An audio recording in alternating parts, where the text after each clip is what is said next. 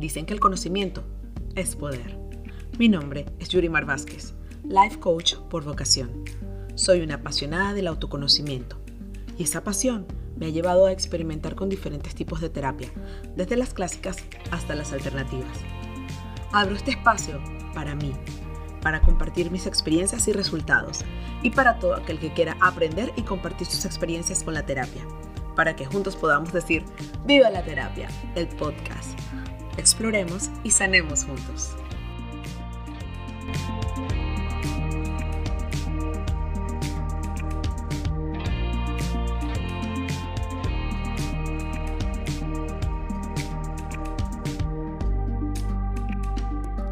Bienvenidos al quinto episodio de Viva la Terapia, el podcast. Empezando a grabar este podcast me estoy dando cuenta que no es casualidad que sea el quinto episodio donde yo vengo a hablar de las cinco mujeres. Yo siempre he hablado conmigo misma. Desde pequeña me pego una conversación siempre que puedo. Yo creía que era por pertenecer a una familia pequeña. Yo soy única hija y mis padres estaban siempre súper ocupados.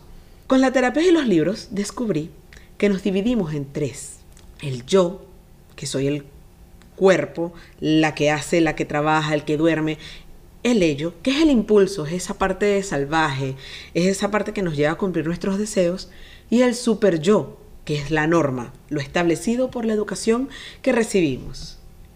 Hay un libro que me leí hace mucho tiempo que se llama La venganza del inconsciente, de Nelson Torres. Ese libro está escrito por el ello, por el inconsciente. Ahí vemos claramente las maneras como nos saboteamos, como el, inconsciente se venga de nosotros por no escucharnos, por no hacer un balance entre estos tres personajes que son tan importantes para nuestro bienestar. Voy a contar una parte del libro que me hizo mucha gracia. Y esa parte creo que es un perfecto ejemplo para entender muy bien cómo funciona esto del super yo, del yo y del ello.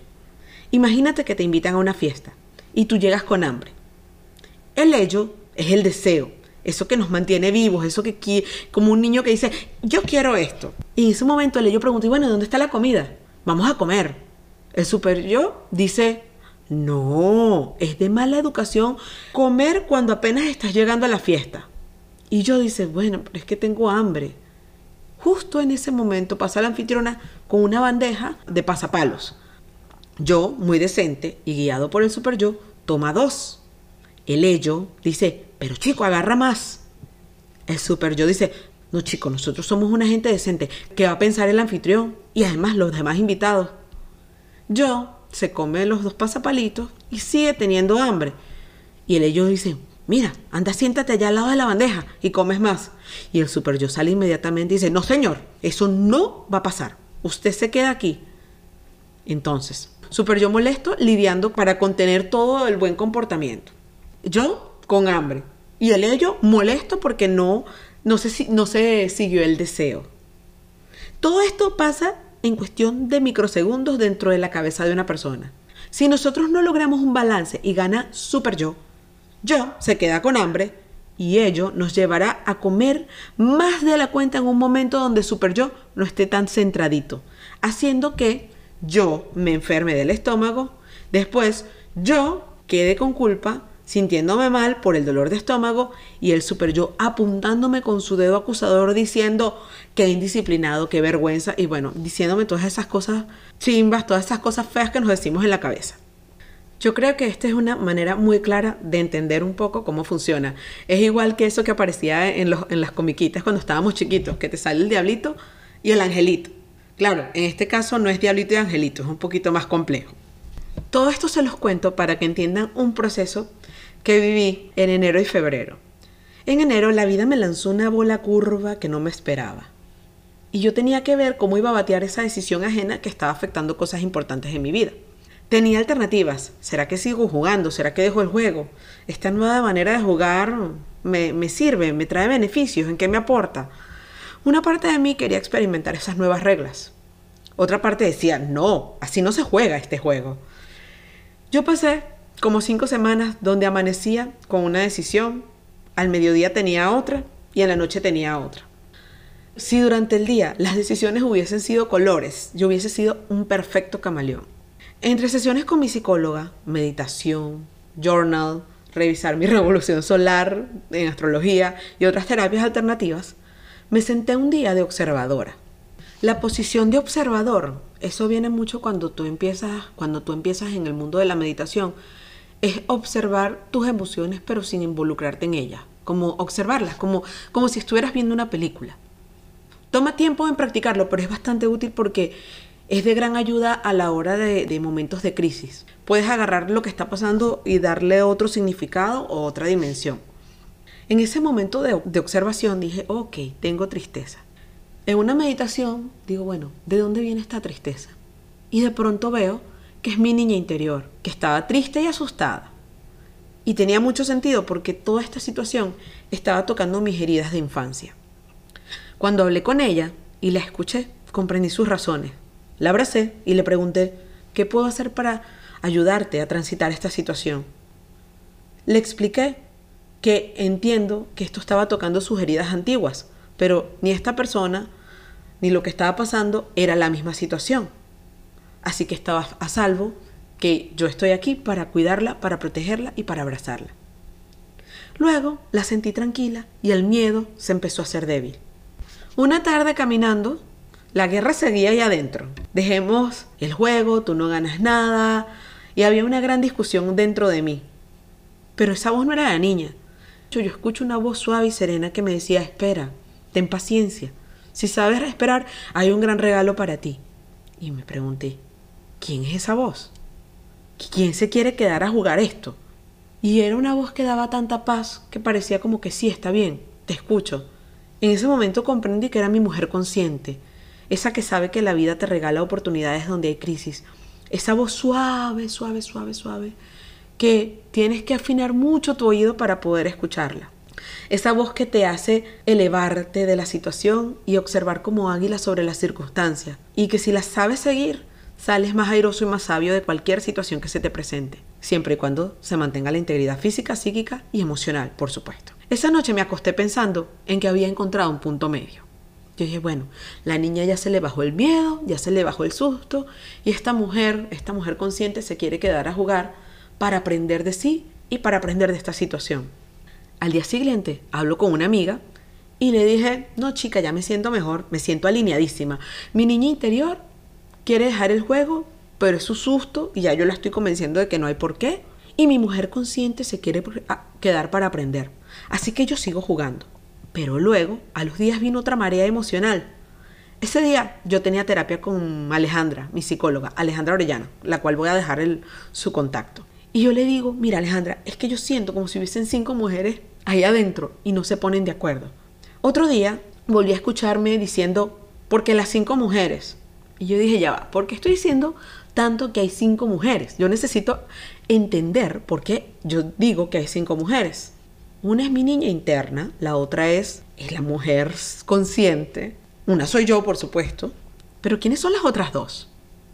Y de repente, cuando me escucho diciendo, no, yo esto no lo puedo aceptar por esto y por esto y por esto y esta situación no la voy a aceptar, esas reglas del juego no me sirven por esto y por esto y por esto y por esto. Cuando yo escucho esa voz, ¿quién es?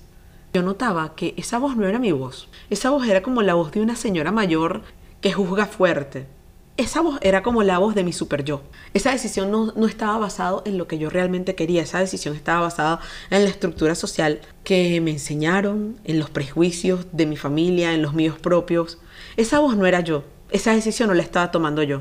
Pero yo decía, pero tengo que escucharla porque algo me tiene que aportar esta voz. Esa estructura que estaba teniendo allí no era mía. Obviamente, al no ser una estructura mía, no iba a ser sustentable en el tiempo. En meditación, me senté y la escuché, la sentí y en ese momento escuché otra resistencia. Y del otro lado de la cuerda estaba una joven rebelde. Esa que quería quedarse a jugar con las nuevas reglas solamente porque eran nuevas. Porque esas reglas golpeaban duro a la tía, a esa estructura que no era mía. Pero que la rebelde ama hacer cosas diferentes porque ella ama salirse de la norma. Esa que me ha llevado a emigrar. Esa rebelde me llevó a divorciarme. Esa rebelde me llevó a trabajar con medicina chamánica esa es la que me ha regalado momentos de libertad. Esa fue la que me hizo entrar en la formación de life coach y de sex coach y otras cosas más. Ella quería quedarse a jugar porque sí, porque llama la libertad, porque vamos a romper un poco normas.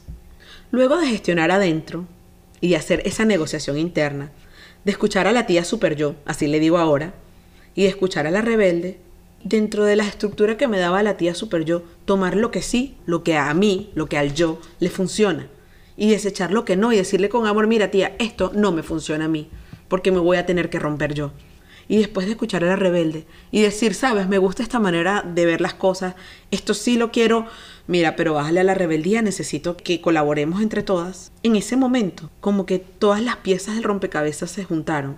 La tía estaba contenta porque la escuché y había una estructura, había una norma, un camino para seguir.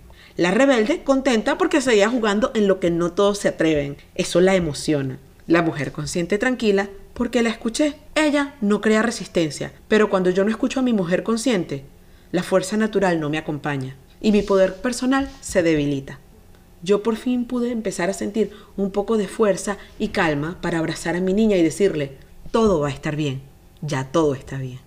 Tengo varias semanas en paz, porque cuando organizas adentro, todo va cayendo donde tiene que caer y te sientes bien. No, hay que poner ni mucho esfuerzo afuera. En estos días le expliqué lo de mis cinco mujeres a mi psicóloga otra vez, porque ya las tenía identificadas.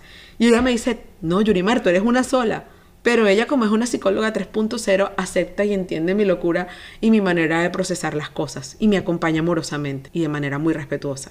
Yo te comparto esto hoy para que tu mujer abraces y aceptes cada una de tus versiones. Todas estamos locas y eso nos hace vibrar. Y te aseguro que cuando todas tus tú se organizan y cada una aporta lo mejor que cada uno sabe hacer en la situación presente, todo afuera se acomoda y se organiza siempre a tu favor.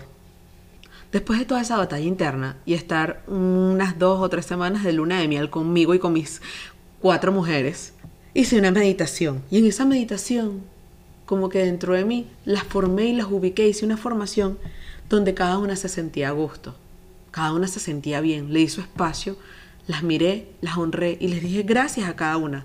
Les dije te amo y te acepto tal como eres, porque tú aportas balance a mi vida.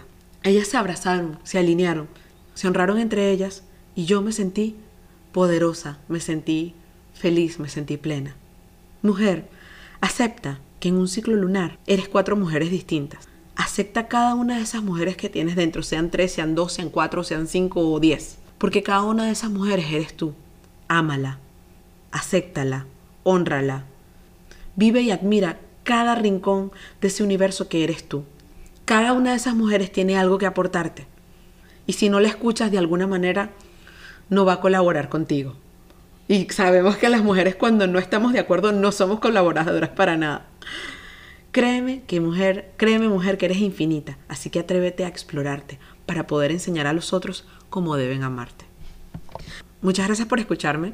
Espero que esta información te sea útil y la puedas aprovechar al máximo para conocerte. Recuerden seguirme en Instagram en arroba viva la terapia. Si quieres comunicarte conmigo por cualquier comentario, si quieres participar en el podcast, solamente escríbeme a vivalaterapia.gmail.com. Estamos en Spotify, estamos en YouTube. En nuestro canal de YouTube, como está nuevo, todavía no, no tiene nombre como tal, pero por favor suscríbete para que lleguemos a 100 suscriptores y podamos ponerle viva la terapia. Muchas gracias por construir comunidad conmigo. Sanemos y exploremos juntos. Hasta la semana que viene.